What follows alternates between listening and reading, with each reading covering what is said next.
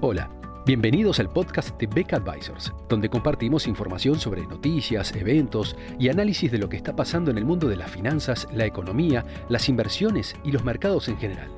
Todas las semanas, un nuevo episodio con diferentes protagonistas de nuestro equipo o invitados especiales. En Beck Advisors, nuestro objetivo es acercar a nuestros clientes las alternativas más convenientes para lograr sus objetivos financieros.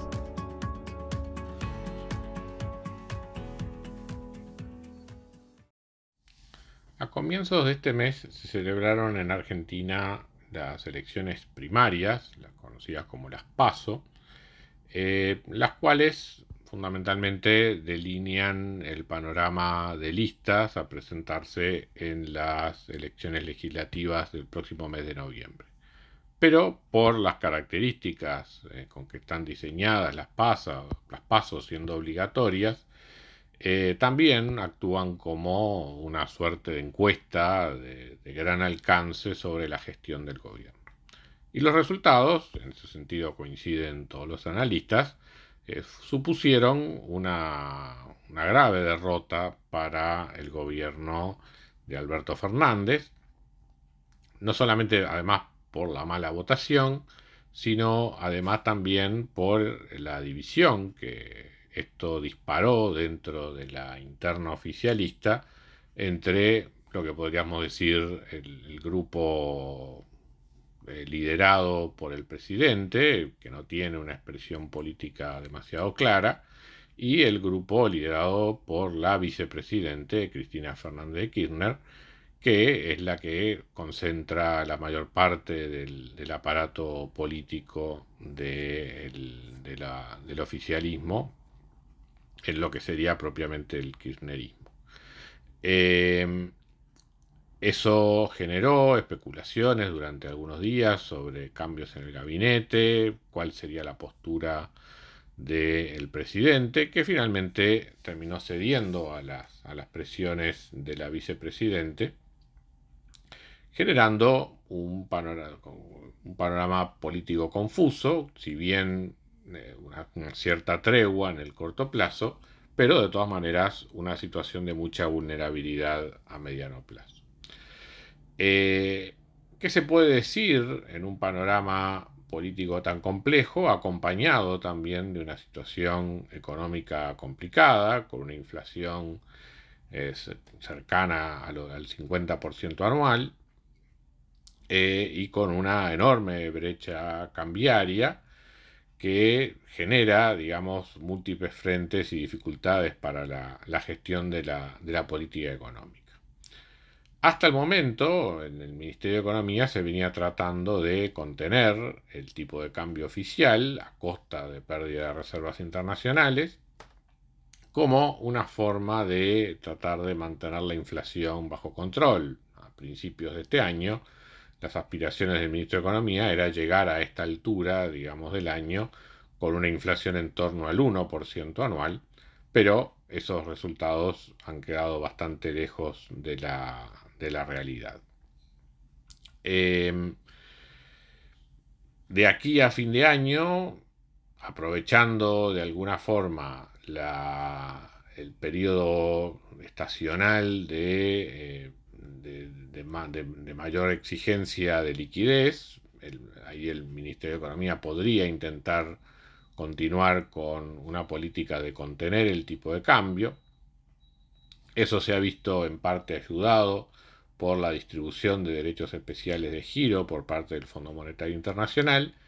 que el gobierno en el caso de Argentina, estos derechos especiales de giro, en lugar de ir al Banco Central, como muchos países del mundo, fueron al propio gobierno, luego el gobierno se los vendió, el gobierno argentino, el Tesoro se los vendió al Banco Central a cambio de pesos,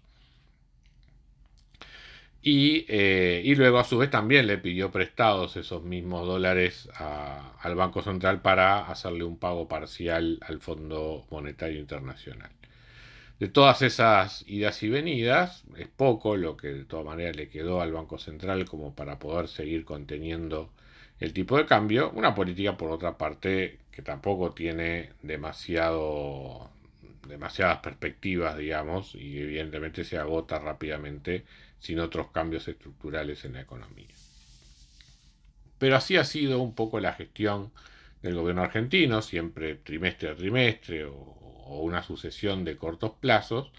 tratando de alcanzar el hito que eventualmente eh, le pudiera llevar un poco más de tranquilidad o confianza al gobierno.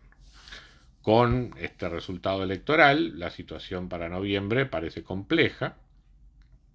porque eh, el intento del oficialismo de tratar de recuperar algo de los votos perdidos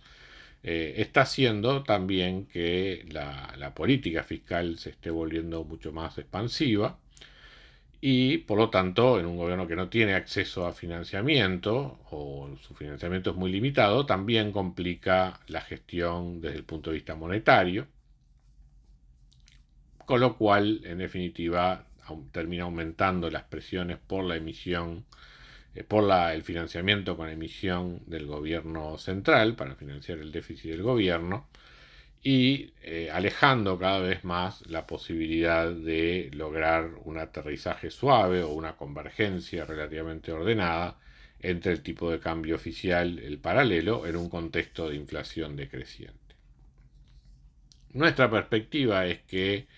eh, no habiendo además, no, prevemos, en primer lugar, no prevemos cambios sustanciales en los resultados de las elecciones legislativas respecto de lo que hemos visto en las PASO, lo cual implicaría que la oposición pasaría a tener mayoría en ambas cámaras,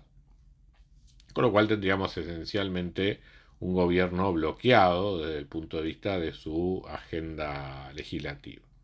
lo cual desde el punto de vista de los mercados no está mal visto del todo, porque varias de las iniciativas de reforma que pensaba llevar adelante el gobierno eran realmente negativas, digamos, dentro de lo que ya es de por sí una situación bastante alejada de Argentina de lo que sería el funcionamiento normal de una república y con cierto ambiente, digamos, eh, favorable para los negocios, por el contrario a lo que estaba apuntando en líneas generales las reformas legislativas que estaban previendo el gobierno kirchnerista era justamente una mayor centralización de poder y mayor discrecionalidad por parte de las autoridades del Poder Ejecutivo, en particular el grupo predominante en el gobierno. Eh, la reacción positiva de los mercados tras las PASO eh, duró de todas maneras muy poco. Eh, en el mercado de cambio fue prácticamente en el primer día, lunes siguiente a las elecciones, que el tipo de cambio bajó, pero después volvió a, devaluarse la moneda en el mercado paralelo. Y también una reacción positiva en el Merval, en el mercado accionario y en los precios de los títulos de los bonos, que también se fue diluyendo durante la semana ante las noticias de, la, este, de las divisiones dentro del gobierno y la, pulseada perdida por el presidente de la, República. Eh, es que evidentemente los mercados terminaron reconociendo que aún quedan dos, dos largos años de gobierno, donde el presidente de hecho ya ha quedado con muy poco poder y a eso se sumaría en noviembre la pérdida de la mayoría legislativa por parte del oficialismo. Con lo cual tendríamos un país básicamente trabado, sin agenda, eh, con fuertes problemas fiscales, dificultades de acceso a financiamiento externo, que le lleva además a complicaciones adicionales en el otro elemento importante que es la negociación con el Fondo Monetario Internacional. Es difícil, digamos, que en este contexto la, ortodoxia que, estaba más cercana al presidente Alberto Fernández pueda imponer cierta agenda que eh, facilite un acuerdo con el Fondo Monetario Internacional, con lo cual Argentina tendría fuertes vencimientos con el organismo sin la posibilidad de, una, de un nuevo programa, digamos, que le dé financiamiento justamente para renovar y extender los, los vencimientos. Por ahora, como decíamos hace un momento, los pagos al Fondo Monetario se han hecho contra la emisión de derechos especiales de giro, o la distribución de derechos especiales de giro efectuada por, por el organismo, pero eh, evidentemente para continuar con, la, con una relación normal con el organismo para el próximo año, Argentina necesita un acuerdo con el fondo. Eh,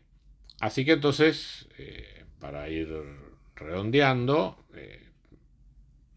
a corto plazo prevemos una situación relativamente controlada en el mercado de cambios argentino, básicamente apoyada en, la, en una cuestión estacional de mayor demanda de divisas y en el otro factor que quizás sea de los más importantes, que es la recuperación del consumo interno eh, con la reducción de casos de COVID y una mayor apertura y una mayor movilidad en la economía. esa situación de crecimiento combinada con, una, con un periodo estacional de mayor demanda de liquidez en moneda nacional puede ayudar a los objetivos del, Ministerio de Economía de mantener un tipo de cambio relativamente controlado y quizás una inflación en algún, en algún proceso de descenso transitorio de aquí a fin de año. Después de fin de año, ahí eh, el, principal factor de incertidumbre va a ser si finalmente Argentina logró un acuerdo o no con el Fondo Monetario. Eh, si lo lograra, bueno, por lo menos ahí tendría una agenda de, políticas que habrá que ver si en definitiva se puede implementar. Eh, pero por lo menos tendría algún grado de financiamiento siempre y cuando el Fondo Monetario eh, sea relativamente flexible o tolerante, digamos, con la, con la situación política de Argentina. Eh, sin embargo, digamos, las, las, perspectivas de una inflación eh, controlada, digamos, a mediano plazo, realmente son muy bajas. Y por lo tanto, con lo que tiene que ver con la situación cambiaria, esta situación artificial eventualmente va, a terminar afectando la cotización en el mercado, eh, en el mercado oficial